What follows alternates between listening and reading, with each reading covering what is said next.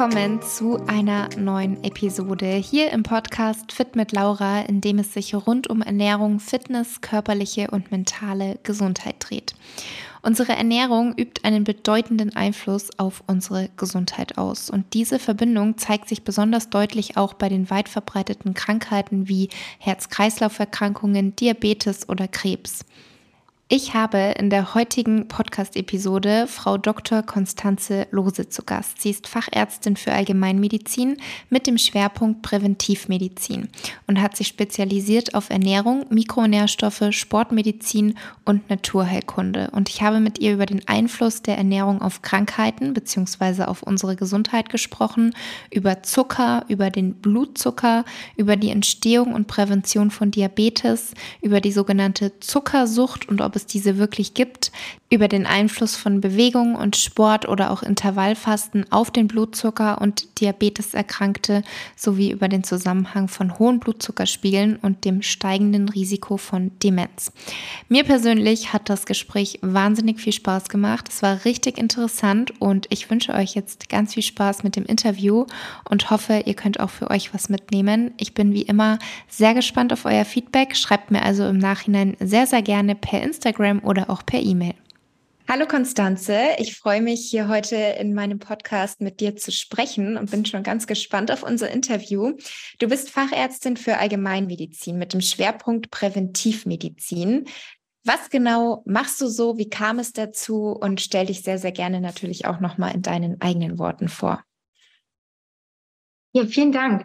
Genau, also ich bin Allgemeinmedizinerin in eigener Praxis niedergelassen in Norderstedt in der Nähe von Hamburg. Und ja, nach meinem Medizinstudium wusste ich erstmal nicht so konkret, wo geht eigentlich die Reise hin? Und durch meine eigene Erkrankung, nämlich eine chronische Schuppenflechte, bin ich dann sozusagen zu meinen Spezialisierungen gekommen. Ich habe dann nämlich angefangen, mich mit Ernährungsmedizin auseinanderzusetzen, mit Mikronährstoffen, mit Sportmedizin, auch mit Naturherkunde und habe die entsprechenden äh, Zusatzbezeichnungen dann auch erworben und habe auch meine Krankenhauskarriere verlassen. Ich war erst in der Neurologie, dann in der inneren Medizin und habe dann gemerkt, okay, äh, so jedes Mal Nachtdienste und Wochenenddienste, das ist auf Dauer auch nicht gesund für meine Haut.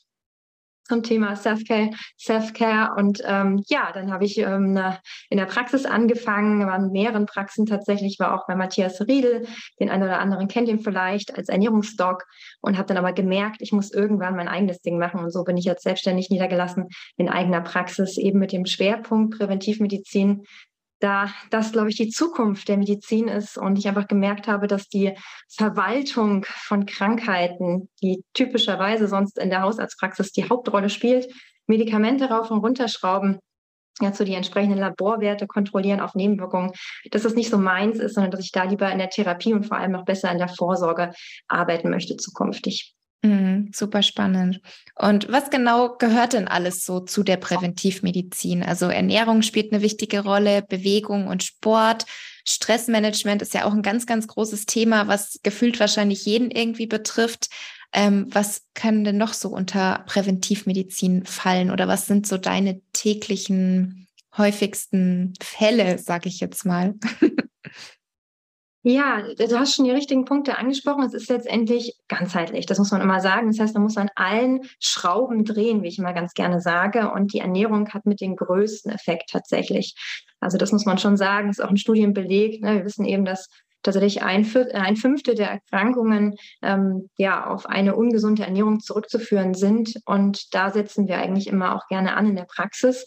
Aber Ernährung ist eben eins, ne, die Mikronährstoffe nochmal an sich zu betrachten und gerne eben diese auch zu testen, auch vorsorglich eine Mikronährstofftestung durchzuführen und auch den Darm sich anzuschauen. Stichwort Mikrobiom, auch da wissen wir, die Krankheitsentstehung beginnt teilweise vom Darm aus was wiederum natürlich auch mit der Ernährung zusammenhängt und Bewegung, Sport im Allgemeinen ist wichtig. Also auch da gehört immer eine Beratung diesbezüglich mit dazu. Und du hast es auch schon gesagt, Stress, gerade in der heutigen Zeit, auch in Kombination mit dem Thema Schlaf, gehört eben mit dazu. Und das Traurige ist tatsächlich, dass wenn man jetzt, sage ich mal, die klassische ähm, ja, Medizin oder die Krankenkassenmedizin oder die Kassenmedizin mal sich anschaut, dann gibt es ja da auch Präventionsleistungen, die die Krankenkasse bezahlt. Und das ist aber ehrlich gesagt eher ähm, ja, traurig, was da bezahlt wird. Da gibt es zum Beispiel den Check ab 35, das heißt eine Gesundheitsuntersuchung. Wie heißt Gesundheitsuntersuchung und was wird dabei untersucht? Von den Blutwerten her geht es um vier Cholesterinwerte und um den nüchternen Blutzuckerwert. Und da wir ja wissen, dass der nüchterne Blutzuckerwert beispielsweise ja erst teilweise nach Jahren bis Jahrzehnten verändert ist und dass es viel sensiblere Früherkennungsmarker geben würde, ist diese Untersuchung vom Labor her eigentlich ein Witz, ne? weil nur Blutzucker und Cholesterin sich anzuschauen, das sind eben nicht ansatzweise die entscheidenden Risikoparameter, die es wirklich gibt. Und dann gehört eben noch eine körperliche Untersuchung dazu. Absolut, die ist auch wichtig. Da kann ich vor allem eben auch gucken, gibt es ne, quasi vom Auge her betrachtet schon einen Risikofaktor mit Übergewicht, mit Bauchfett und so weiter. Aber trotzdem ist es ziemlich traurig, dass das so eine Gesundheitsuntersuchung ist. Ähm, Urin und Blutdruck messen gehören auch noch mit dazu. Absolut auch wichtig, aber es ist eben nicht das, was man sich wünschen würde an Vorsorge. Da würde man sich eben noch ein paar mehr Parameter wünschen, die von der Krankenkasse labortechnisch übernommen werden. Und man würde sich eben auch wünschen, dass es mal Richtung Mikronährstoffe, Richtung Darm geht, weil ähm, da könnten wir in der Theorie ganz viel früh erkennen und ganz viel Prävention betreiben und dass vielleicht da auch im Rahmen dessen so eine Beratung zu gesunder Ernährung, dass das mit dazugehört oder vielleicht auch langfristig mit in die Schulen integriert würde, dass man so früh wie möglich damit anfängt und nicht erst, wenn es zu spät ist, wenn die Erkrankung sich bereits manifestiert hätte. Das ist eigentlich mein, mein Wunsch, dass man das eher so in Zukunft regelt. Mm, ja, kann ich nur zustimmen diesem Wunsch. Sehe ich ganz genauso. Also ich glaube, dieses Thema, dass es in den Schulen einfach schon bereits ein großes, großes Thema sein sollte, ich glaube, das könnte schon sehr, sehr viel verändern. Ähm, jetzt ist es ja so, es gibt einmal das Problem, dass viele Menschen übergewichtig sind. Das kann jetzt sein, weil die Personen zu viel essen, zu viel vom Falschen essen. Häufig steckt da ja auch noch so ein bisschen oder nicht nur ein bisschen, sondern glaube ich sehr, sehr häufig das Thema emotionales Essen, also das Essverhalten dahinter, dass gar nicht nur das Problem ist, wie viel oder was gegessen hat, wird, sondern auch wie. Und dann, du hast es ja jetzt schon angesprochen, wie wichtig Ernährung für unsere Gesundheit oder eben auch wie entscheidend es für die Entstehung von Krankheiten ist, was man eben isst. Kann man da jetzt sagen, was eine größere Rolle spielt, ob es einmal eben das Problem mit dem Übergewicht ist, dass zu viel gegessen wird oder ob es eben eher das ist, dass vielleicht das Falsche gegessen wird. Man hat Normalgewicht, aber hat einfach einen totalen Mikronährstoffmangel oder vielleicht auch Makronährstoffmangel. Kann man da sagen, was vielleicht ähm, schwerwiegender ist oder ist es häufig einfach dieser Mix? Ist es häufig eher der Mix tatsächlich. Und ähm, das Problem ist, dass Übergewicht an sich problematisch ist, egal woher es kommt, ob es jetzt mehr das Stressessen ist, ob es generell die Lebensmittelzusammenstellung ist, die da eine Rolle spielt. Also es sind ja, es sind ja auch multifaktoriell. Das Übergewicht an sich, vor allem eben das Bauchfett, dass das so gefährlich ist in der Krankheitsentstehung, weil das eben Entzündungsbotenstoffe produziert ähm, und auch Hormone produziert. Deswegen bekommen ja die Männer gerade, wenn sie dann so einen ordentlichen Bauch haben, eben auch einen Männerbusen. Also das heißt, es sind schon, ähm, ist nicht einfach nur Fettgewebe, was sich da ein anlagert und nicht schön aussieht, sondern es ist wirklich gefährlich und äh, führt eben auch mit zu einer Organverfettung, Leberverfettung und so weiter. Also das heißt, es hat so einen riesen Rattenschwanz, den es mit sich bringt. Und was wir aber auch nicht vergessen dürfen, du hast es gesagt, die reine Fehlernährung, dass eben die Lebensmittelauswahl ungesund ist, unklug ist, ähm, spielt wiederum auch eine große Rolle, auch bei den Normalgewichtigen. Also das müssen wir auch bedenken, dass schlank ist nicht gleich gesund. Mm, ja, auf jeden Fall. Ähm, ich möchte jetzt mit dir ein bisschen tiefer in ein Thema einsteigen, und zwar Diabetes und Blutzucker. Blutzucker ist ja auch bekannt als Glucose und jedes einzelne Kohlenhydrat wird ja am Ende zu Glucose gespalten. Und Glucose ist ja auch bekannt als der Energiehauptlieferant für unsere Zellen. Und jetzt wissen wahrscheinlich auch viele schon von unseren Zuhörern und Zuhörerinnen, gewisse Lebensmittel lassen den Blutzucker stärker äh, ansteigen, andere Lebensmittel oder auch Kombinationen eher langsamer und lassen, halten den eher stabil. Wie genau ist jetzt so der Zusammenhang von Blutzucker und Gesundheit oder Blutzucker und Entstehung von Krankheiten? Und welche Rolle spielt vielleicht auch die Blutzuckermessung und für wen ist das überhaupt relevant? Das ist erstmal ein riesengroßes Thema. Also Zucker per se ist erstmal toxisch. Das muss uns bewusst sein. Wir sehen das beim ähm, Diabetiker tatsächlich. Da ist ja der Blutzuckerspiegel außer Rand und Band. Und was passiert? Was, der, was hat der für Folgeerscheinungen? Das geht letztendlich auf die Augen. Es gibt eine Retinopathie. Es geht auf die Nieren. Es gibt eine Nephropathie. Es geht auf die ähm, Gefäße und es geht auch auf die Nerven im ähm, Sinne einer Polyneuropathie. Das heißt, Sämtliche Gewebe gehen zugrunde, wenn unser Zuckerspiegel im Blut, unsere Blutglucose ähm, zu hoch ist. Das ist erstmal Fakt. Also das heißt, Zucker im Blut ist nie gut. Und klar, ein normaler Körper sollte das regulieren. Deswegen gibt es ähm, das Hormon Insulin, was von unserer Bauchspeicheldrüse gebildet wird.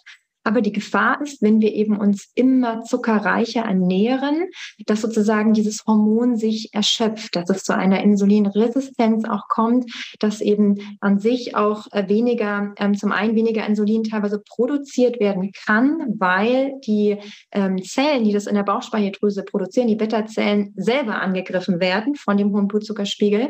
Ähm, und auf der anderen Seite, dass unser Körper dieses Signal von Insulin gar nicht mehr hört. Unser, wenn wir Kohlenhydrate essen, egal ob es jetzt eine Salzbreze ist, ein Kinderriegel ähm, oder ein vermeintliches Vollkornbrot, was passiert ist, du hast es ja gesagt, das sind letztendlich Zuckermoleküle und ähm, die werden unserem Körper aufgespalten, beginnt bereits die Verdauung im Mund und unser Zuckerspiegel, unser Glukosespiegel im Blut steigt. Und das, wie gesagt, per se ist schon mal schädlich ab einem gewissen Level. Und ähm, deswegen ist unser Körper so clever und schüttet dann das Hormon Insulin aus der Bauchspeicheldrüse aus. Und das ist dafür da, dass der Zucker aus dem Blut in die Zellen transportiert wird.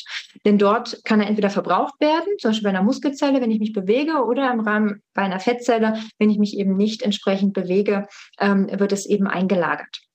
Und dann sinkt entsprechend wieder unser Blutzuckerspiegel. Und je nachdem, wie stark diese Auslenkung ist in die eine und die andere Richtung, kriege ich dann eben auch schnell wieder Hunger. Das heißt, das macht auch ganz viel beim Thema Hunger und Sättigung und eben bei dem Thema Gewichtszunahme, Gewichtsabnahme. Das heißt, wir müssen uns merken, immer dann, wenn Insulin im Spiel ist, ja, wenn dieses Hormon ausgeschüttet wird, und das ist im Spiel, wenn wir vor allem Kohlenhydrate essen, dann ist die Fettverbrennung auch automatisch blockiert. Das heißt, man muss auch immer daran, früher hat man ja mal gesagt, ja, ja, Hauptsache Kalorien, ne, verbrennen. Und eine Kalorie ist eine Kalorie, da wissen wir heutzutage ist besser, dass es eben ganz entscheidend ist, woraus die Kalorie besteht.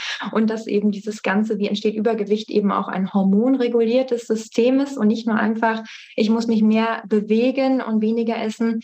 Und deswegen ähm, ist es so wichtig, Zucker nicht zu verharmlosen. Und man muss auch sagen, es gibt für Zucker keine ähm, es gibt keine, keine, kein Mindest, äh, kein Mindestschwelle sozusagen, die ich erreichen muss. Also ich brauche keinen Zucker. Ich brauche keine Zuckerzufuhr von außen. Unser Gehirn ist zwar auf Glucose angewiesen, aber die Mengen, die geringen Mengen kann der Körper selber herstellen.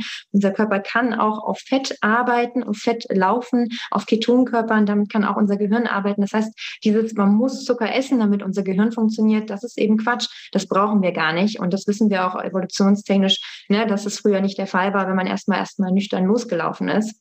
Und wichtig ist, dass wir eben über die Gefahren von zu viel Zucker aufklären, weil das ist verbunden mit Übergewicht, mit Fettleibigkeit und mit der Entstehung diverser Erkrankungen.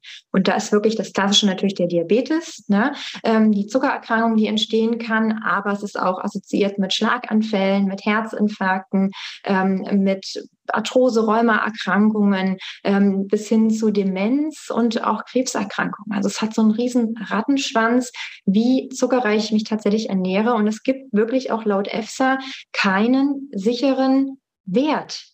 Also das heißt, wir können nicht sagen, so und so viel Gramm sind jetzt wirklich sicher. Und ähm, auch da die unterschiedlichen Angaben der WHO zum Teil, das sind wirklich so Maximalgrenzen. Aber eigentlich ist die Botschaft immer, je weniger Zucker, desto besser.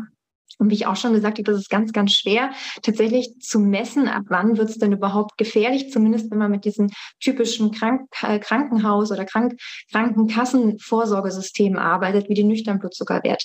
Denn wenn der jetzt im Rahmen dieser Vorsorgeuntersuchung erhöht ist, dann ist das Kind in der Regel schon sehr tief in den Brunnen gefallen und eigentlich müsste man das viel, viel früher erkennen. Mhm. Ja. Jetzt gibt es ja aber eben unterschiedliche Arten von Kohlenhydraten. Es gibt einmal den puren Zucker, wir könnten einfach den puren Würfelzucker essen ähm, oder eben Weißbrot, Weißnudeln oder eben aber auch Kohlenhydrate wie jetzt Quinoa, wie ähm, Vollkornnudeln, wie Hirse, Kartoffeln. Wie genau ist da jetzt der Unterschied und welche Rolle spielt es auch ähm, in Bezug auf den Blutzucker, wie der Rest meiner Ernährung ist? Weil es gibt ja auch so ein paar Tricks, nenne ich es jetzt einfach mal, die dabei helfen, dass der Blutzucker einfach stabiler bleibt. Also die Kombination mit Hülsenfrüchten oder zum Beispiel gibt es ja auch den Tipp, dass man Essig zur Mahlzeit dazu isst, weil dann der Blutzucker einfach stabiler bleibt. Welche Rolle spielt das so und kann man da dann vielleicht sagen, was zu viel ist oder was noch im Rahmen ist? Weil wenn jetzt die gesamte Ernährung wirklich sehr, sehr ballaststoffreich ist, sehr viel aus Gemüse, aus grünem Blattgemüse besteht und man dann aber trotzdem ab und zu eben ein Stück Kuchen mit Zucker isst, ähm, dann hält sich ja auch diese Blutzucker aus Ausschreitungen halten sich ja dann auch relativ im Rahmen, würde ich jetzt mal sagen.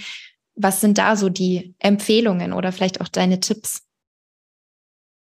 So vollkommen richtig. Ne? Man muss alles im Rahmen halten und wie heißt es so schön, die Dosis macht das Gift, auch beim Zucker.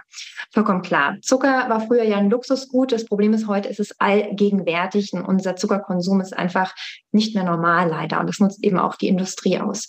Und du hast auch richtig gesagt, es gibt eben, Zucker ist nicht gleich Zucker. Es gibt verschiedene Arten von Zucker und ähm, der Zucker, der natürlicherweise vorkommt in natürlichen, echten Lebensmitteln, zum Teil im Gemüse, dann aber auch im Obst, ähm, das ist der sinnvollere Zucker tatsächlich als der, der in verarbeiteten Lebensmitteln drinsteckt, der versteckte Zucker. Und dafür möchte ich eben explizit warnen.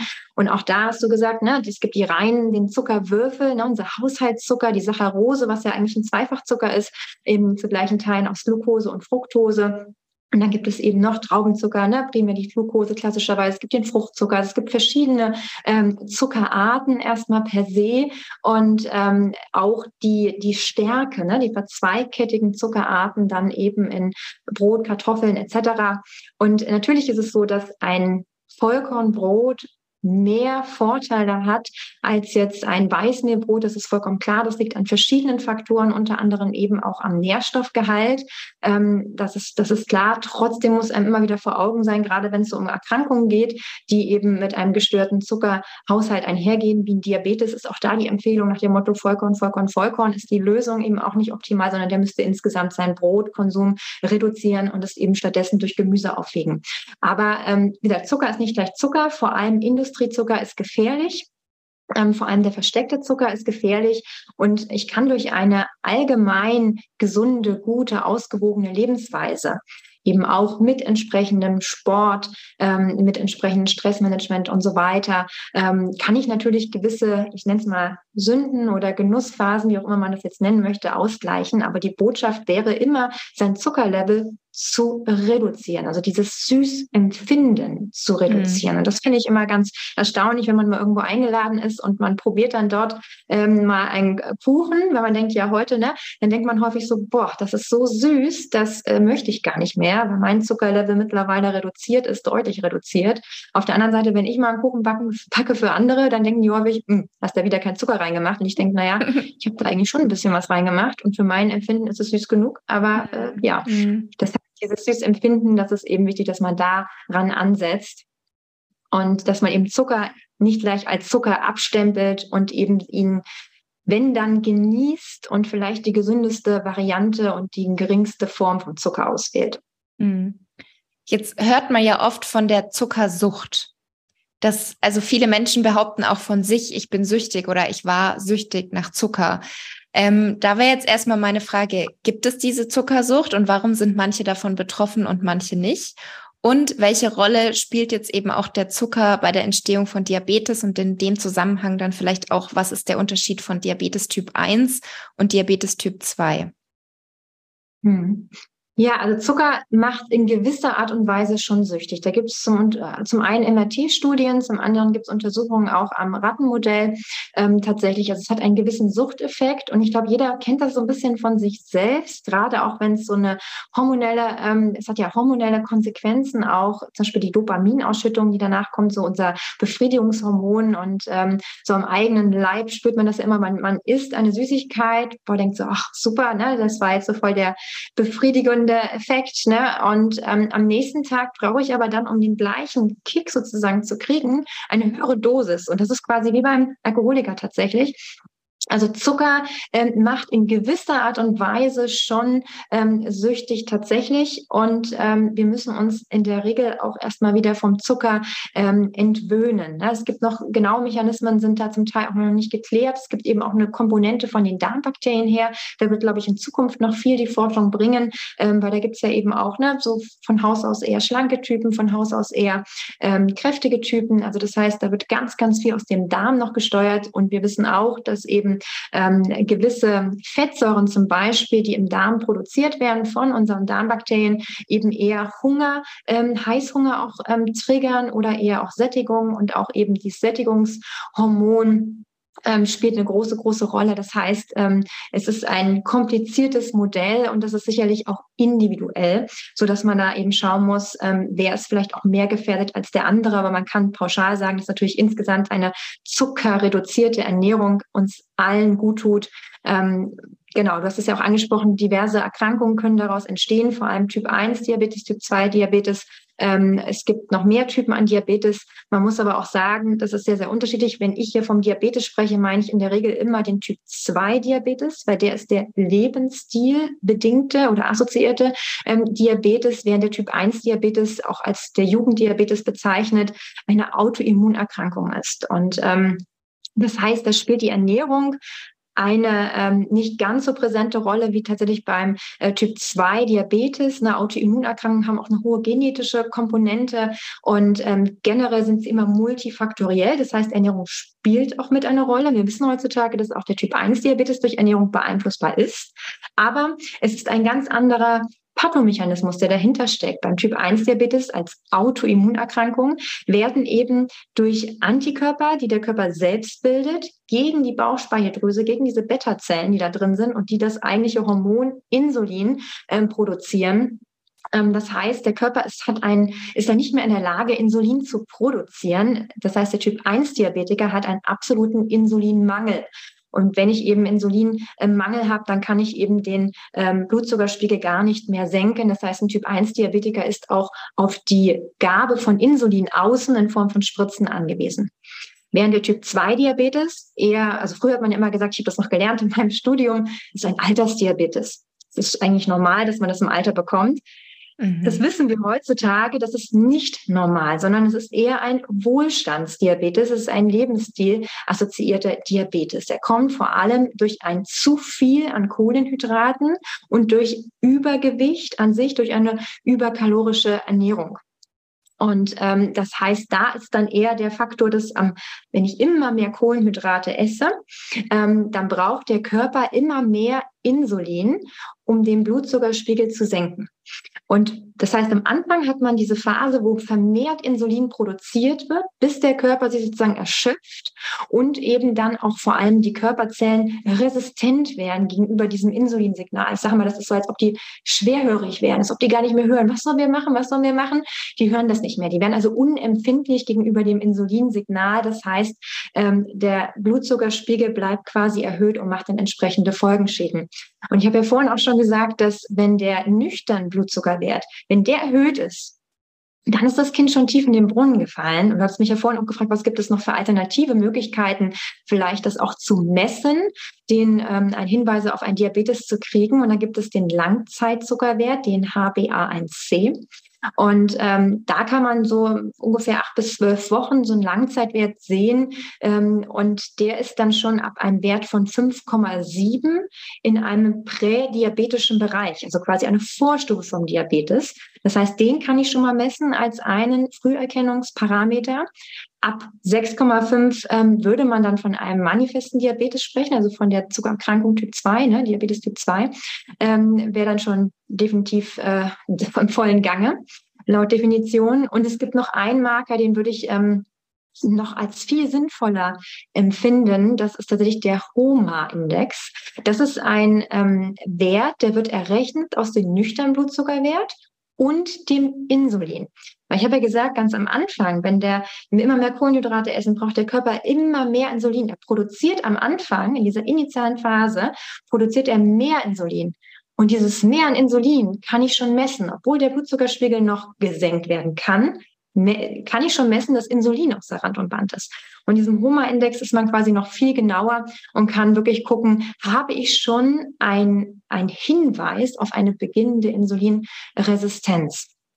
Also das heißt, das ist ein Früherkennungstool, das würde ich auf jeden Fall empfehlen, dass man da eben auch, oder das wäre mein Wunsch eigentlich, dass man sowas auch mit so eine Gesundheitsuntersuchung, die von Krankenkassen bezahlt wird, dass man sowas mit integriert wird. Dann könnte man viel früher mal sagen, Mensch, ne, hier müsste man noch mal mehr drauf aufpassen, weil viele denken eben, ähm, solange ich von außen hin gesund bin, muss ich nichts ändern. Also das heißt, ne, viele denken ja so ein bisschen Müdigkeit und ach, vielleicht mal hier so ein paar Gelenkschmerzen hier und Alterserscheinungen da, aber ich muss nichts ändern. Aber erst wenn dann die Erkrankungen da sind, dann sagen sie auf einmal, oh, das ist ja über Nacht gekommen, das wusste ich ja gar nicht. Nee, es ist nicht über Nacht gekommen. Es entstehen eben mehrere Jahre bis Jahrzehnte, bis sowas da ist, und dass eben Zucker generell eben nicht nur zu Diabetes führt, zu ähm, Fettleibigkeit äh, führt, sondern eben auch Veränderungen im Darm macht, ne, unser Mikrobiom mit verändert. Ähm, das ist ganz, ganz wichtig und ähm, dass es im Körper zu Entzündungen insgesamt führt, ne, zu oxidativen Stress, Silent Inflammation, ne, stille Entzündungen, die man so gar nicht sieht. Das ist eben das Problem, dass man es dann teilweise wirklich gar nicht erkennt, sondern erst wenn die Folgeerkrankung der stillen Entzündung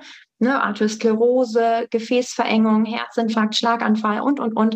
Ne, wenn die dann erst ähm, sich manifestieren, dann merke ich das erst. Und ähm, wenn wir jetzt über Types, Diabetes Typ 1 gesprochen, quasi die Autoimmunerkrankung eher bei Kindern, dann Diabetes Typ 2 eher bei Älteren, wobei man auch sagen muss, es gibt mittlerweile leider, leider auch genügend Kinder, die einen Typ 2 Diabetes entwickeln aufgrund des ungesunden Lebensstils. Ähm, Adipositas sind immer weiter zu, auch im Kinder- und Jugendalter. Und es gibt noch verschiedene andere Diabetesarten, zum Beispiel durch äh, Probleme direkt der Bauchspeicheldrüse. Gibt es dann auch welche, das ist ja logisch, wenn da ein Problem ist, dann kann eben auch nicht mehr genügend Insulin produziert werden.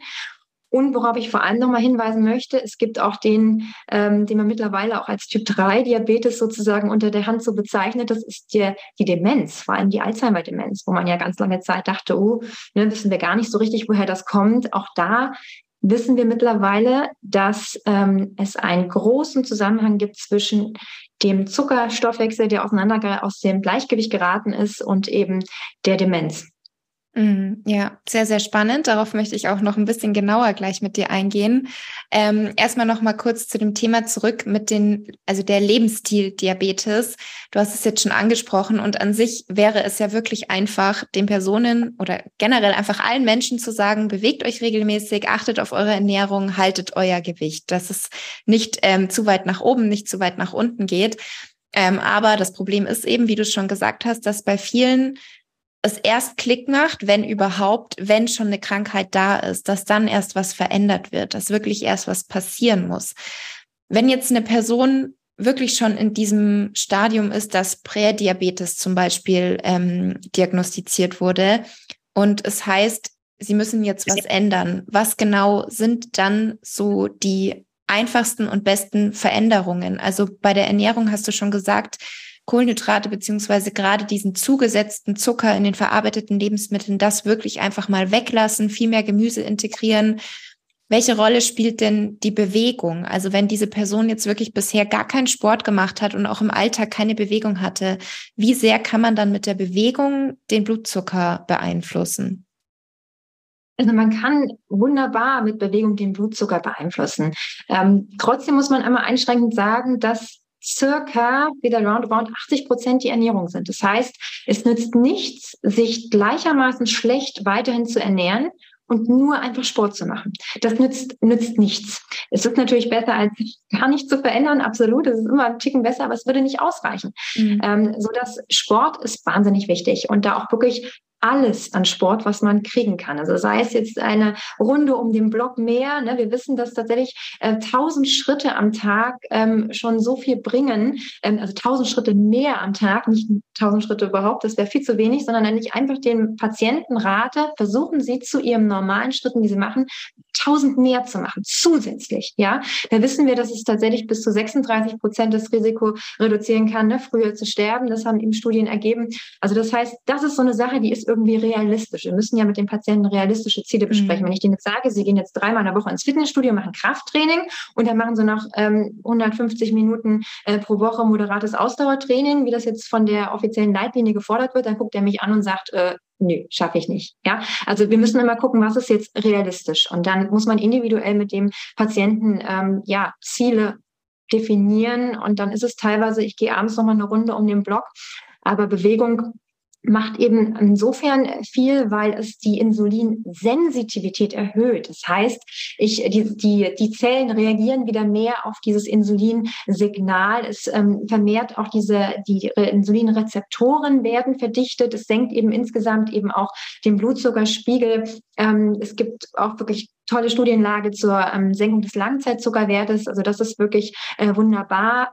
Generell wir, wenn wir uns bewegen, wenn wir Sport machen, gerade Krafttraining, sorgt ja auch für ordentlich Muskelaufbau. Deswegen machen wir das ja auch. Und wir müssen zum einen dem altersbedingten Muskelabbau auch entgegenwirken. Das ist ganz, ganz wichtig, ähm, weil wir wissen, ne, immer mehr Menschen leiden an Sarkopenie, also an dem Eiweißmangelerkrankung sozusagen, wo die Muskeln schwinden. Und auf der anderen Seite sind Muskeln unsere Fettverbrennungsöfen.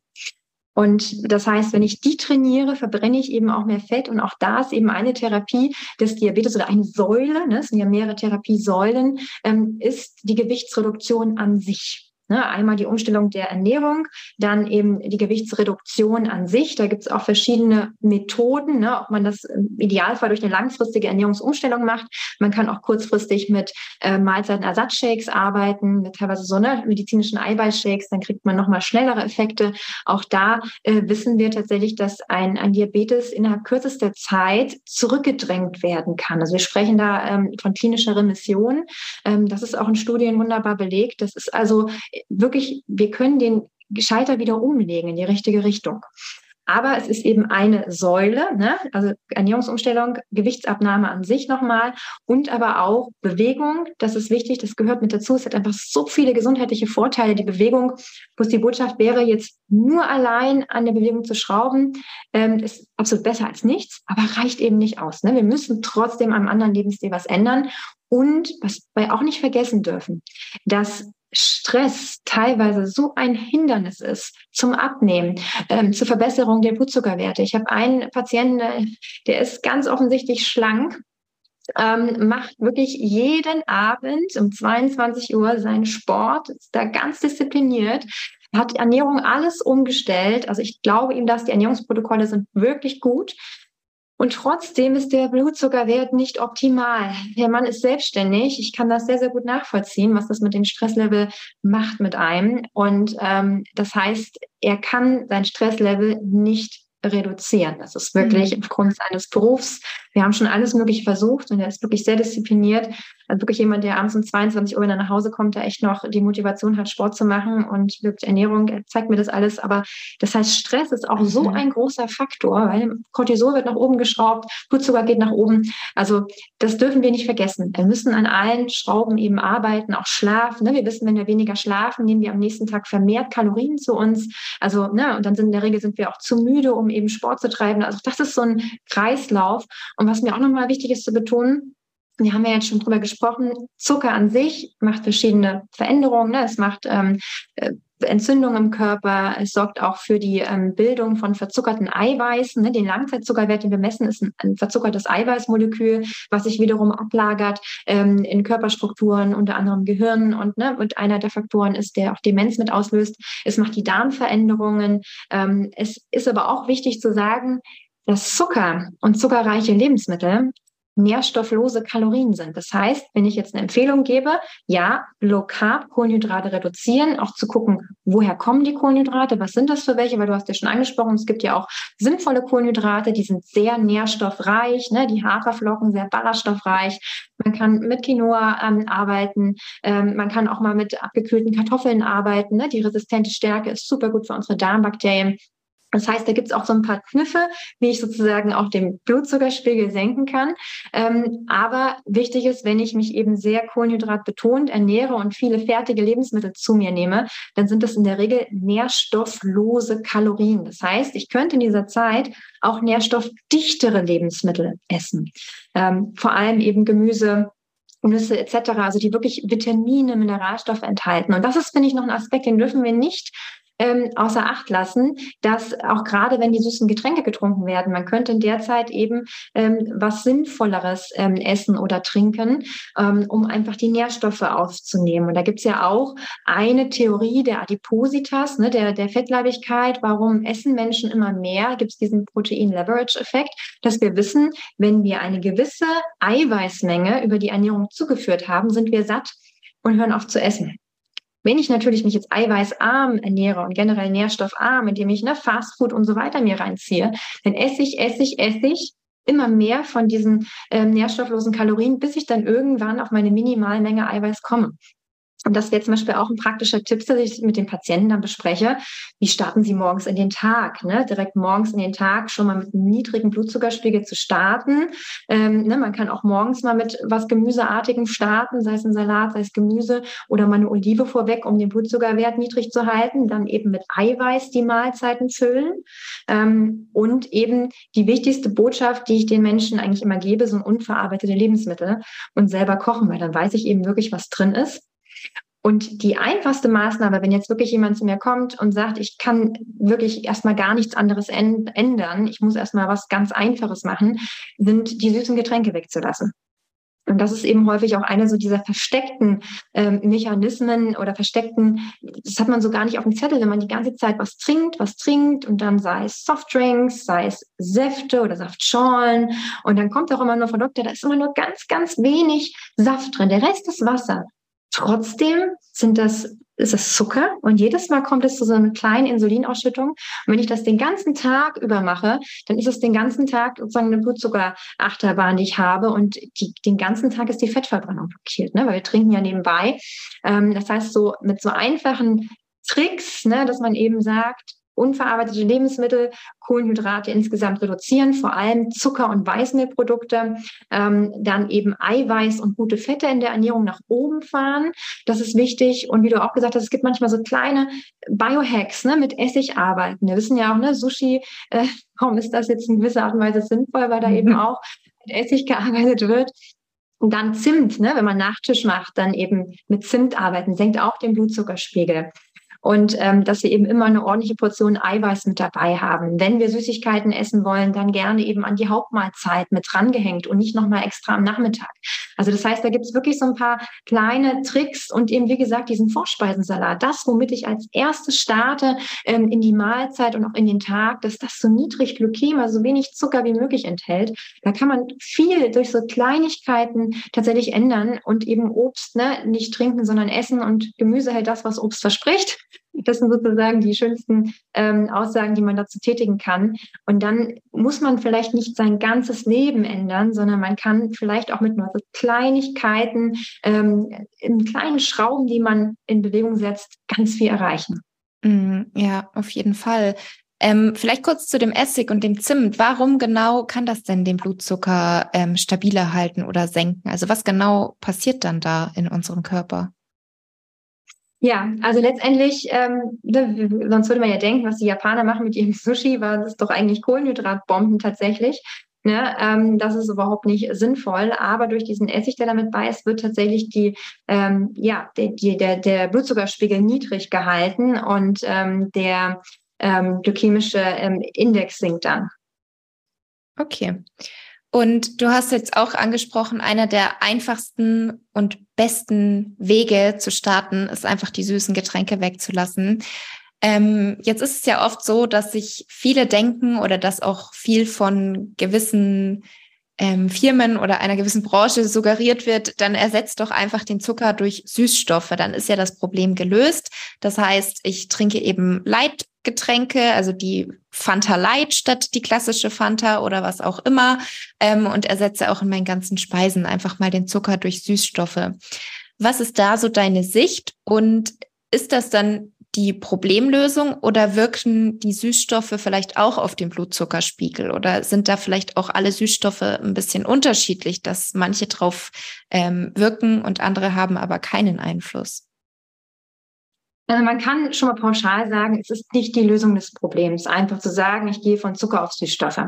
Dann ähm, gibt es eine riesengroße Gruppe. Es gibt einmal Zuckeralternativen von, was weiß ich, ähm, Zuckers, äh, Kokosblütenzucker bis hin zu Agavendicksaft bis hin zu, ähm, dann gibt es Zuckeraustauschstoffe, ähm, da gibt es Zuckeralkohole, es gibt Süßstoffe. Also es gibt da ein äh, quasi jede Menge verschiedene ähm, Zuckeralternativen, die man tatsächlich tatsächlich nehmen kann.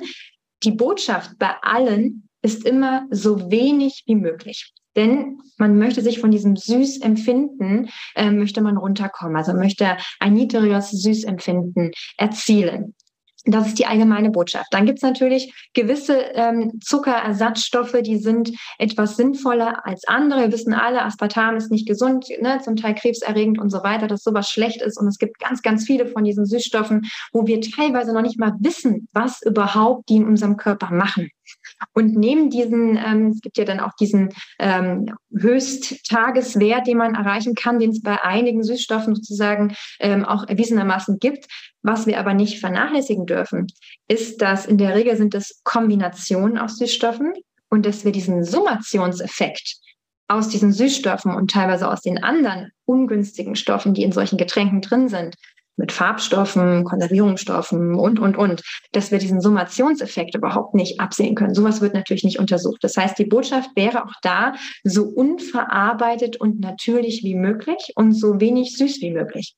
Ähm, und es gibt durchaus Zuckeralternativen ähm, wie Erythrit ähm, oder auch Xylit, ähm, bekannt auch als Birkenzucker, die sind meines Erachtens schon sinnvoll, weil sie eben keine, ähm, keine Insulinausschüttung machen und weil sie ähm, weil man, man kann damit gut einen Zuckerersatz ähm, schon, man kann das gut als Zuckerersatz nehmen, aber auch da bitte die Botschaft, nicht eins zu eins verwenden, sondern es geht nur darum, dass man damit sein Süßlevel insgesamt reduziert und mit solchen Zuckerersatzstoffen sozusagen überbrückt. Ja, aber auch da immer wieder weniger Zucker an sich nehmen.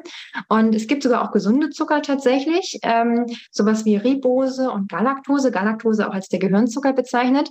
Aber da muss man auch ganz klar sagen, die sind so teuer, diese Zucker, das heißt, damit backt man jetzt keinen Kuchen. Mhm. Das ist also die Botschaft.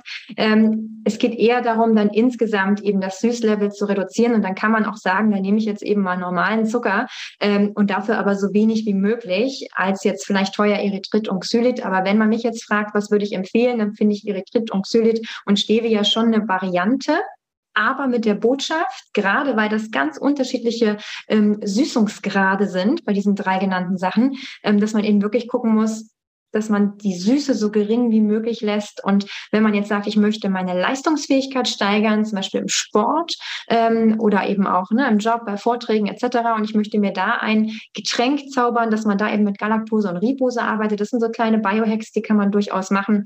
Und vor den allgemeingültigen Süßstoffen, die es in Coke Zero und was weiß ich nicht alles gibt, würde ich eher warnen, da wir wissen ähm, zum Teil, ähm, gibt es da unglückliche Auswirkungen auf den Darm. Da ist auch noch nicht alles erwiesen, was da potenziell noch kommen kann. Ähm, das heißt, es können Dysbiosen, Ungleichgewicht der Darmbakterien entstehen, es können äh, Pilze wuchern. Also das heißt, es gibt ähm, ganz viele Dinge, die da aus dem Gleichgewicht geraten können und eben auch was die hormonelle Wirkung angeht, beziehungsweise wir haben ja trotzdem dieses Signal süß, was im Gehirn ankommt. Und wenn dann eben nicht ähm, sozusagen der Rest der Kaskade in Bewegung gesetzt wird, dann ähm, kann es sogar sogar sein, dass ich durch, ähm, durch diese Süßstoffe mehr Lust auf Süßes habe, beziehungsweise dass mein Süßhunger gar nicht befriedigt wird, weil diese nachfolgenden biochemischen Reaktionen ausbleiben. Das heißt, die Botschaft wäre, Süßstoffe sind nicht die Lösung, ähm, sondern insgesamt das Zuckerlevel zu reduzieren. Und man muss bei den Zuckerersatzstoffen ähm, und Zuckeralternativen muss man wirklich ganz genau gucken, ist das denn wirklich besser als normaler Haushaltszucker? Und vor allem in Getränken muss man aufpassen, es gibt ja teilweise auch so Wellnesswasser und sowas. Da bin ich früher ehrlich gesagt auch immer viel drauf reingefallen, weil das hat so einen gesundheitlichen Touch, ähm, dass ich da ähm, nicht drauf reinfalle, weil das ist in der Regel ähm, Fructose-Sirup, ne? High Fructose Corn Syrup. Das heißt mit einer der ungünstigen Zuckerarten, weil gerade was so mit Fruchtzucker, Fructose ähm, da noch zu tun hat, hat gar nicht so dieses Sättigungsgefühl. Das heißt, ich ne, esse und trinke davon mehr und das ist eben vor allem in solchen Getränken drin, aber auch in Fertignahrung insgesamt, ähm, so da wirklich weiterhin die Botschaft ist, sich so natürlich wie möglich mit unverarbeiteten Lebensmitteln zu ernähren und eben die auch zu trinken. Also am besten Wasser. Ja, auf jeden Fall. Und ich glaube auch gerade beim Trinken ist oftmals Gewohnheit ein ganz, ganz großer Faktor, weil wenn man es gewöhnt ist, jeden Tag, wie du vorhin angesprochen hast, ähm, Saftschorle oder auch andere Softgetränke zu trinken, dann will man auch ständig dieses Süße. Aber wenn man immer nur Wasser trinkt, dann ist man auch einfach happy mit Wasser. Also sehe ich ganz genauso. Auch mit dem Thema Süßstoffe. Ich denke, auch da spielt natürlich einfach eine Rolle, wie viel, also wie oft, wie viel konsumiert man davon. Zucker reduzieren und man kann es, oder ich persönlich ersetze es dann auch gerne durch Erythrit oder Stevia. Aber auch hier achte ich einfach darauf, dass ich es nicht übertreibe, dass es in einem gewissen Rahmen bleibt und dass ich auch nicht dieses ständige Verlangen habe, es muss extrem süß sein, weil das ist, finde ich, auch eine große Gefahr bei den Süßstoffen, dass man es am Ende dann noch süßer möchte, als es beim Zucker der Fall gewesen wäre. Dass man nicht nur den Zucker ersetzt, sondern dass man sogar noch die Menge an süßen ähm, Speisen erhöht, weil ja alles kalorienarm ist. Und das ist schon eine große Gefahr, denke ich. Absolut. Und viele fallen eben einfach auf diese, diese Werbung rein, ne? dass eben damit gelockt wird, dass es unproblematisch ist. Und auch ja, ich kenne viele ärztliche Kollegen, gerade Diabetologen, also Diabetesärzte, ähm, die sogar noch empfehlen, den Patienten von der normalen Cola auf die Light- oder Zero-Variante umzusteigen. Und das ist aber nicht das Ziel. Das ist wirklich nicht das Ziel. Und ich kann durchaus nachvollziehen, dass Wasser ähm, ein bisschen fad und öde ist. Ich habe als äh, Kind und Jugendliche leider, äh, weil ich es nicht besser wusste, äh, wirklich Zitronenbrause jeden Tag getrunken, ähm, was unter anderem meine Schuppenflechte ja sehr gefördert hat, was mir aber damals keiner gesagt hat, ob das mit den Zähnen, naja gut, ne, wie das immer so alles ist, schlechte Zähne von der mhm. Mutter vererbt, so ungefähr. also das heißt, das war mir damals nicht so bewusst und ich habe dann aber relativ radikal erstmal von Zitronenbrause auf Säften umgestellt, weil ich dachte, hm, die sind ja so viel gesünder, die enthalten ja Vitamine. Auch das mhm. ist leider ein Trugschluss, ne? hochkonzentrierter Fruchtzucker macht super gut eine Fettleber und ist mit diversen Erkrankungen assoziiert. Das heißt, auch ne, Schorlen haben ja im Vergleich äh, und auch Säfte und Smoothies im Vergleich zu den Softdrinks, den klassischen, eher so einen guten Ruf. Auch da bitte Vorsicht, ähm, bis ich dann irgendwann die Kurve gekriegt habe und tatsächlich auf Wasser umgestellt habe. Und auch das aus eigener Erfahrung, das ist eine reine Gewohnheitsgeschichte. Ähm, das heißt, ich kann jetzt süße Getränke ehrlich gesagt überhaupt nicht mehr ertragen, weil ich es wirklich widerlich finde.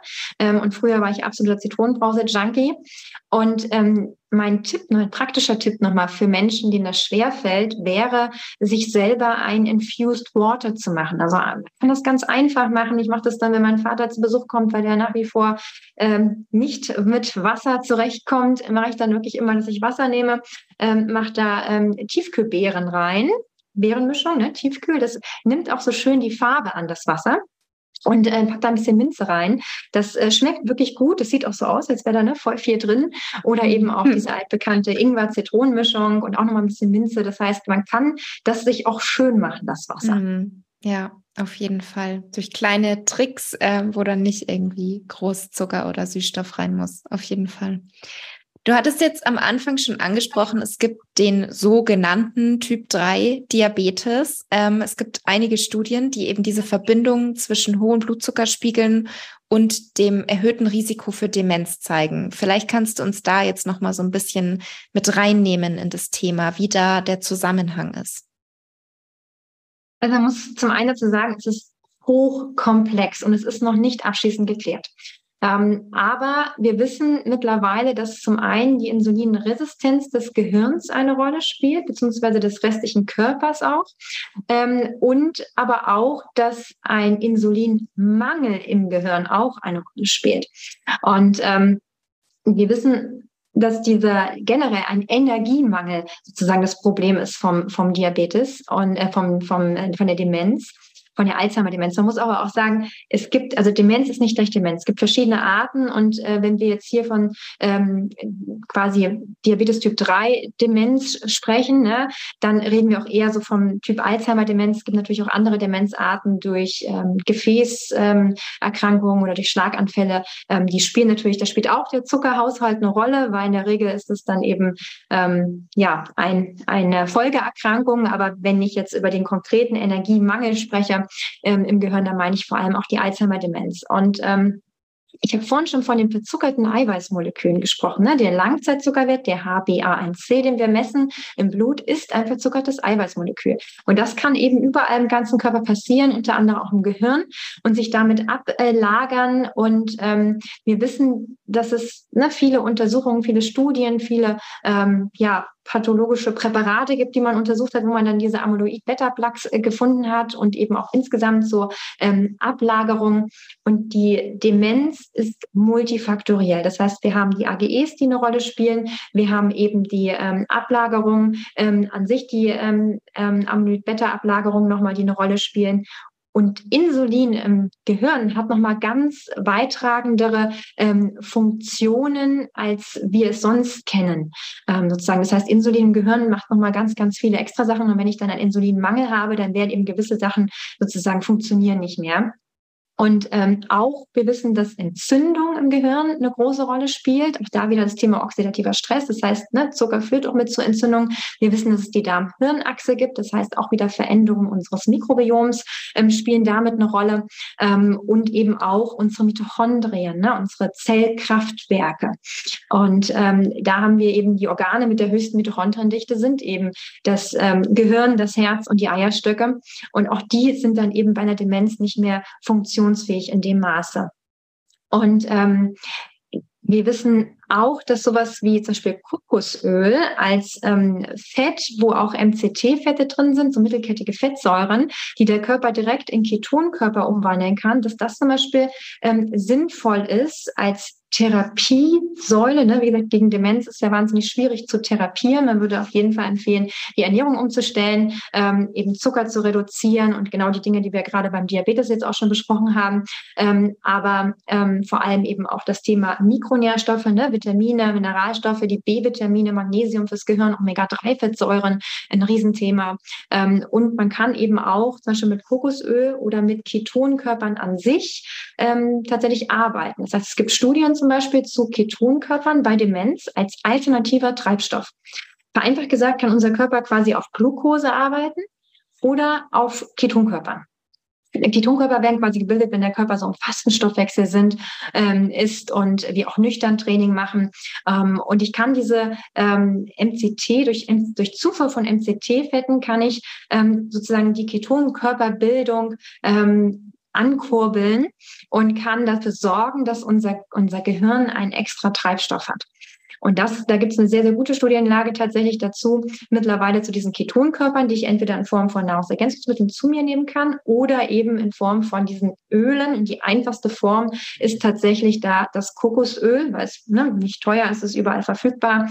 Und da gab es auch diese, ich glaube, sie hieß Dr. Mary Newport, ähm, eine Ärztin, die hat damals ihren ähm, demenzkranken Mann quasi wirklich mit Hochdosis Kokosöl behandelt und hat dann auch ähm, wirklich das sehr, sehr gut getestet. Ähm, da gibt es ja so verschiedene Demenztests, dass er sich dadurch wirklich verbessert hat, auch in seiner, in seiner Hirnleistungsfähigkeit. Also auch da ist zum einen die Erfahrungsberichte, zum anderen auch die Studienlage da. Und das wären so ganz einfache Dinge, mit denen man eben auch arbeiten kann. Mhm. Und bei den Ketonkörpern, weil du jetzt gesagt hast, unser Gehirn funktioniert entweder mit Glucose oder mit den Ketonkörpern, da ist es dann aber wahrscheinlich auch wichtig, dass das über einen längeren Zeitraum entweder so oder so gemacht wird. Oder nicht, dass ich an einem Tag ähm, eben Kohlenhydrate esse und am anderen Tag esse ich jetzt nur Fette und nur Protein, weil ich auf die Ketonkörper aus bin. Welche Rolle spielt da so die Dauer meiner Ernährungsumstellung?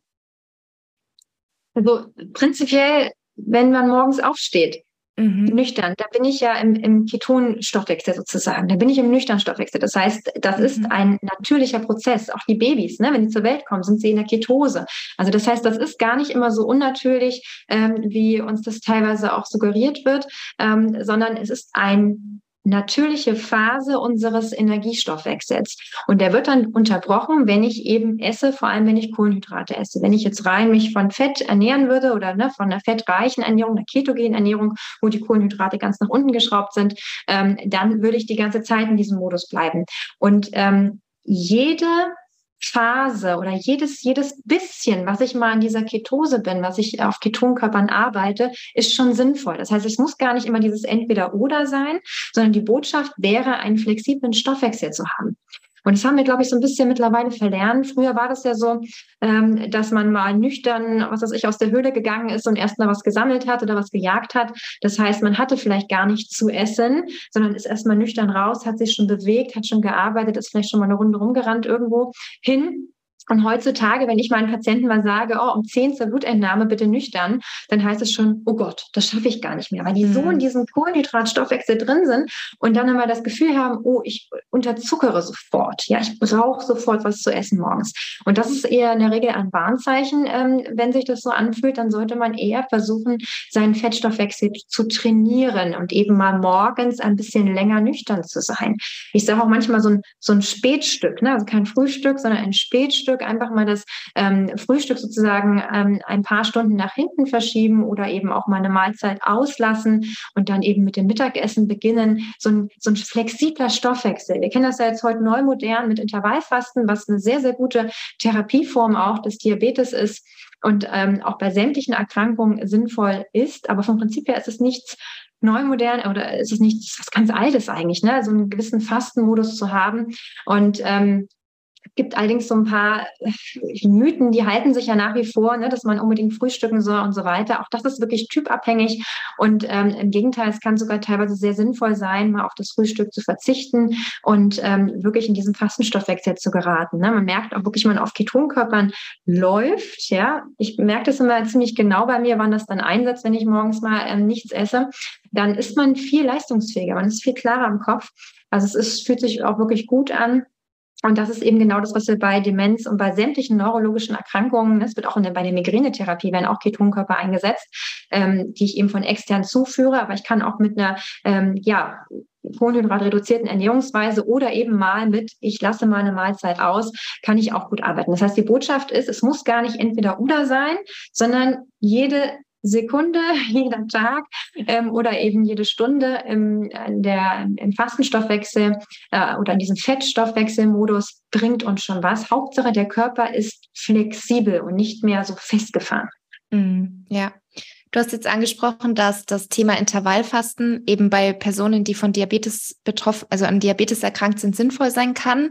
Ähm, vielleicht kannst du uns noch ein paar weitere Erkrankungen sagen, wo wirklich sehr, sehr gute Erfahrungen gemacht wurden, wo es Sinn macht und an der Stelle vielleicht aber auch ganz kurz für unsere Zuhörer und Zuhörerinnen, dass es natürlich auch Personengruppen gibt, für die das nicht unbedingt sinnvoll ist, weil ich habe jetzt zum Beispiel hier bei meinen Zuhörerinnen auch einige Mädels und Frauen, die eine Essstörung haben oder hatten, die Periodenverlust haben oder generell einfach ähm, un, einen unregelmäßigen Zyklus und da ist zumindest mein Wissensstand, dass man das Intervallfasten dann nicht machen sollte, weil es eben auch wiederum zusätzlichen Stress verursachen kann, was dann wieder negativ auf die Hormone wirkt. Vielleicht kannst du uns da auch noch ganz kurz deine Erfahrungen und deine Sicht schildern. Absolut. Also da hast du schon die richtigen Punkte genannt. Also alles, was irgendwie mit Essstörungen assoziiert ist, ähm, ne, sei es die Anorexia Athletica, sei es ähm, sämtliche ne, Bulimie und so weiter. Es gibt wirklich einen manifesten oder gibt es ja Multi, also ganz viele Erkrankungen, die da in die Richtung gehen. Da muss man immer aufpassen mit, ich ne, lasse eine Mahlzeit weg und so weiter. Das heißt, das sollte ähm, dann nur ärztlich rückgesprochen sein und ähm, mit Vorsicht zu genießen sein. Das heißt, diese psychische Komponente, auch gerade, ne, dass ich mal mein, mein Körper eine Mahlzeit sozusagen verwehre, ähm, da muss man eben aufpassen. Und du hast auch recht, es gibt gewisse, ähm, es ist Stress für den Körper, absolut. Das ist erstmal Stress für den Körper. Ähm, das heißt, es gibt auch gewisse ähm, Richtungen, sowas wie eine Nebennierenschwäche und so weiter, da ist es auch ähm, schwierig tatsächlich und würde man auch erstmal davon abraten und wenn dann nur noch Rücksprache mit dem Therapeuten. Ähm, am besten ist Intervallfasten bei metabolischen Erkrankungen tatsächlich. Das heißt, ähm, ne, alle, die so im Stoffwechsel direkt jetzt ähm, betreffen und auch sowas wie metabolisches Syndrom, das heißt ähm, der Diabetes klassischerweise, die Fettleber, ähm, eine koronare Herzerkrankung, ähm, äh, generell ähm, Fettstoffwechselstörungen, Bluthochdruck und so weiter. Das heißt, da kann man gut mit ansetzen, aber auch bei Gelenkerkrankungen kann man sehr gut mit ansetzen, Rheuma. Und es muss, wie gesagt, nicht so sein, dass ich das dogmatisch jeden Tag mache und dann meine äh, 16 Stunden irgendwie mache, ähm, wo ich nichts esse. Also das heißt, das ist, das muss überhaupt nicht der Fall sein, sondern ich kann das variieren, indem ich wirklich, das finde ich immer am besten, sage, bei mir ist immer klassisch so der Dienstag, das ist so ein langer Arbeitstag und da muss ich morgens so zeitig aus dem Haus, dass es für mich total anstrengend wäre, ähm, da noch ein Frühstück zu zaubern und zwar ein gesundes. Ne? Viele gehen ja dann irgendwo hin und holen sich irgendwie ein mhm. Latte Macchiato, Frappuccino, irgendwas, wo dann schon so viel Zucker ähm, mit bei ist, dass dann definitiv der Fastenstoffwechsel schon mal ordentlich durchbrochen wurde.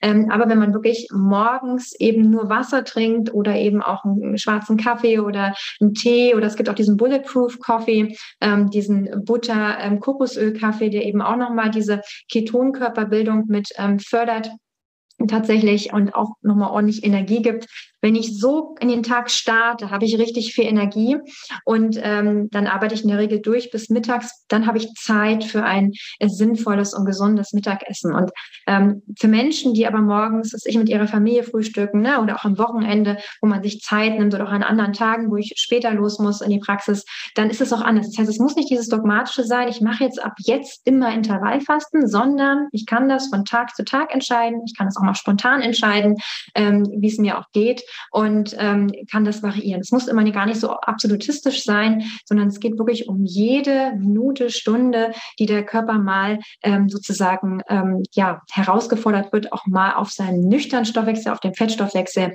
tatsächlich zu arbeiten und auch gerade ähm, nüchtern Training hat eben auch tolle Effekte. Auch da wieder ne, diese Mitochondrienstimulation. Ähm, also das heißt, da gibt es viele, viele sinnvolle ähm, Erkrankungen zum einen, wo ich das einsetzen kann. Also bei vielen Erkrankungen ist es sinnvoll. Auf der anderen Seite auch gerade so zur Verbesserung der Leistungsfähigkeit, auch zur Prävention ist es mal sinnvoll, Intervallfasten oder eben das Spätstück, ne, das späte Frühstück einfach mal einzubauen und mal wieder ein bisschen den Fettstoffwechsel zu trainieren.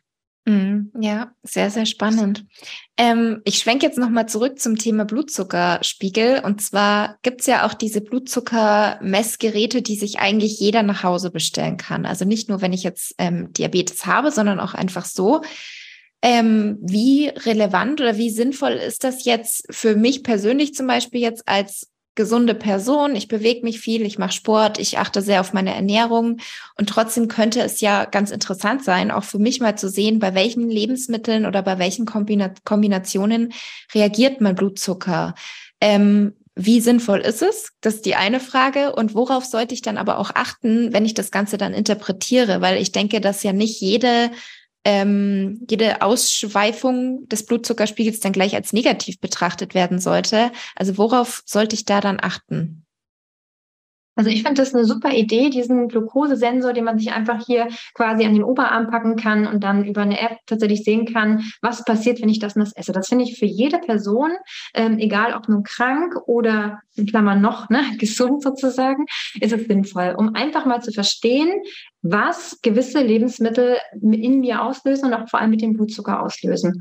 Ähm, aber natürlich hast du recht, man darf da nicht sagen, ah, okay, ähm, der, was weiß ich, Maßregel, so schlimm war er jetzt gar nicht, dann haue ich mir den trotzdem jetzt immer so rein. ähm, oder eben auch bei anderen Lebensmitteln, wo man jetzt vielleicht gar nicht unbedingt denkt, dass die problematisch sind. Das ist eben auch multifaktoriell. Ne? Schon allein Stress und Schlaf spielen da auch eine Rolle und die werden da ja quasi nicht mit abgebildet. Das heißt, ich musste schon mit einem gesunden Menschenverstand interpretieren, gerne auch zusammen mit einem ähm, qualifizierten Therapeuten. Ähm, aber gerade bei den Diabetikern, ähm, wo ich dann wirklich auch sage, Mensch, wir müssen mal gucken, ne? Brot, Nudeln, Reis, Kartoffeln, na, klar, die hauptsächlichen Zuckerprodukte müssen wir ran, aber auch am Brot und Reis muss man häufig auch ran, weil viele Menschen eben ne, morgens, mittags, abends Brot. Wenn ich Ernährungsprotokolle sehe, dann ist das sehr, sehr häufig, weil es einfach ist, weil es zeitsparend ist, äh, weil es billig ist. Und ähm, da muss man dann eben teilweise gucken, zum Beispiel, was für ein Brot ist denn in dem Fall sinnvoll? Ne? Und wenn der Patient dann selber mal sieht, aha, wenn ich jetzt morgens das Toastbrot esse, dann hat das schon mal eine ganz andere Wirkung, als wenn ich jetzt ein Nusssaatenbrot esse, was ich zum Beispiel immer empfehle. Ich empfehle keinen ähm, Wechsel auf Vollkornbrot, sondern auf einen Wechsel auf ein Nusssaatenbrot. Ähm, und dann sehe ich mal, aha, das ist auch ein leckeres Brot, was ich esse, aber es macht eben ganz andere Blutzuckerkurven Und vor allem was Schönes für die Patienten, dass sie dann eben auch durchaus mal ihre Stimmung mit den Blutzuckerkurven äh, korrelieren. Auch das ist ganz schön, auch zu gucken, wann habe ich jetzt wieder Heißhunger. Das heißt, ich finde es ein wunderbares Tool, um individuelle Ernährungsmedizin zu machen, um individuelle Beratung zu machen, weil natürlich wissen wir, die die Kohlenhydrate, die haben den glykämischen Index, die glykämische Last und da sollte man aufpassen und, und, und. Aber gerade jemand, der ähm, von einer sehr schlechten Ernährung kommt und der täglich, was weiß ich, seine Pasta und sein Brot isst, wenn ich dem dann sage, uh, das lass mal, dann ist es zum Scheitern verurteilt, weil der liebt das. Und wenn wir dann aber gucken können, okay, was ist jetzt für ihn mehr ein Problem? Eher die Pasta oder eher das Brot? Und kann ich vielleicht beim Brot dann auf ein Nussdatenbrot umstellen? Und kann ich bei der Pasta vielleicht auf so eine Hülsenfruchtalternative gehen oder eben sagen, Mensch, isst mal vorher den Vorspeisensalat mit, ne, machst du Essig ran und so weiter. Ähm, das heißt, da kann ich so Feinheiten machen, so Feintuning und dann bleibt er tatsächlich bei seiner Pasta. Ne? Also das heißt, da kann ich sozusagen auch glückliche Patienten ähm, behalten nicht die dann einfach sagen, ich schaffe das sowieso nicht, was Frau Lose erzählt, sondern es ist realisierbar, es ist umsetzbar. Das heißt, ich finde es wunderbar, so einen Glukosesensor, so ein Monitoring zu machen, um individuell die Patienten zu beraten und eben auch für sich selber prophylaktisch zu sehen, zu sehen, oh, der Blutzuckerspiegel rast gerade so durch die Decke ähm, und ich kriege auch sofort wieder Hunger und brauche eigentlich Nachschub. Und dann vielleicht zu sagen, was kann ich denn sinnvolleres essen als das, was ich gerade gegessen habe. Das sind ganz tolle Selbsterkenntnisse. Viel besser, als wenn der Arzt sagt, du, du, du, sondern selber zu sehen, aha, das passiert. Mm, ja, das stimmt. Ähm, als abschließende Frage, was wären jetzt so deine fünf Tipps für einen Patienten, der eben vielleicht kurz davor ist, an Diabetes zu erkranken, wo vielleicht auch schon Prädiabetes festgestellt wurde? Was wären da jetzt nochmal so deine fünf abschließenden Tipps, was du deinem Patienten sagen würdest? Also, ähm, unverarbeitete Lebensmittel, am besten Lebensmittel ohne Zutatenliste. Dann Obst nicht trinken, sondern wenn dann essen und Gemüse hält das, was Obst verspricht. Selbst kochen und das Drei-Mahlzeiten-Prinzip. Das heißt, wenn möglich nur drei Mahlzeiten und zwischendurch auch mal nüchtern Phasen. Ja, dieses ständige Snacken, ich glaube, das ist auch bei ganz vielen Personen so eine Baustelle, wo man definitiv dran arbeiten kann.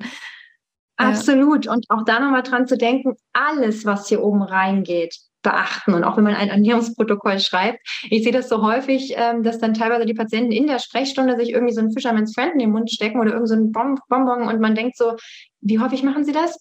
Ja, so jede Stunde. Und dann denkt man so, das steht aber gar nicht auf dem Ernährungsprotokoll. Mhm. Ach, nur ich dachte nur das, was ich esse. Also oder auch so eine Diätpause ist dann da nicht aufgelistet und irgendwelche Kaugummis. Das heißt, auch da muss man immer, immer wieder gucken, was ist da drin, was macht es für Reaktionen im Gehirn, ähm, was macht es für hormonelle Veränderungen und ja, alles, was hier oben reingeht, das sollte man beachten. Mhm. Ja, das stimmt. Also ich sage schon mal vielen, vielen Dank für dieses tolle Interview. Ich fand es wahnsinnig spannend, mit dir so zu sprechen und ich denke auch den Zuhörern und Zuhörerinnen hat es sehr gut gefallen. Ich bin schon sehr gespannt auf das Feedback und sag du uns doch gerne abschließend noch, wo man dich vielleicht finden kann, wo man noch ein bisschen mehr über dein Wissen, deine Arbeit erfahren kann. Ja, also in der Praxis in Norderstedt zum einen für die, die vielleicht in der Nähe wohnen. Ansonsten haben wir aber auch eine ganzheitliche Sprechstunde, die wir auch online anbieten. Und ähm, dann im Internet auf meiner Website www.lose.de, dann auf Instagram, Facebook, LinkedIn. Da bin ich auch ähm, aktiv und äh, wer noch mehr Tipps haben möchte zum Thema gesunde Ernährung, aber auch das Thema Mikronährstoffe, was wir heute jetzt äh, nicht so ausführlich besprochen haben, auch das spielt eine große Rolle, auch Bewegung, ähm, Sport und Stress und Schlaf und eben die Heilmittel aus der Natur und vor allem, wie man all diese Dinge in sein Leben integriert durch Gewohnheitsänderung. Das ähm, kann man in meinem Buch nochmal nachlesen, die 10 Minuten Naturmedizin wo eben auch ein Kapitel ganz am Anfang gibt zum Gewohnheitstraining, weil das ist immer so das, ich kann ja mal ganz, ganz viel erzählen und es geht dir wahrscheinlich auch so als Ernährungsberaterin, dass man immer versucht, ne, ganz viel Wissen zu transportieren, aber letztendlich sind wir ja Wissensriesen und so klein mit Hut, also Umsetzungszwerge. Und es geht immer um die Etablierung von gesunden Gewohnheiten. Ne? Wie kriege ich das wirklich die Patienten vom Wollen ins Machen? Und ähm, seitdem ich jetzt quasi mich selber mit dem Gewohnheitstraining befasst habe und das eben auch in meinem Buch ähm, quasi nochmal strukturiert niedergeschrieben habe, bin ich auch bei meiner Beratung viel erfolgreicher als vorher. Mhm. Sehr schön, sehr schön. Ja, dann, wie gesagt, vielen, vielen Dank für deine Zeit und bis ganz bald. vielen Dank, Laura.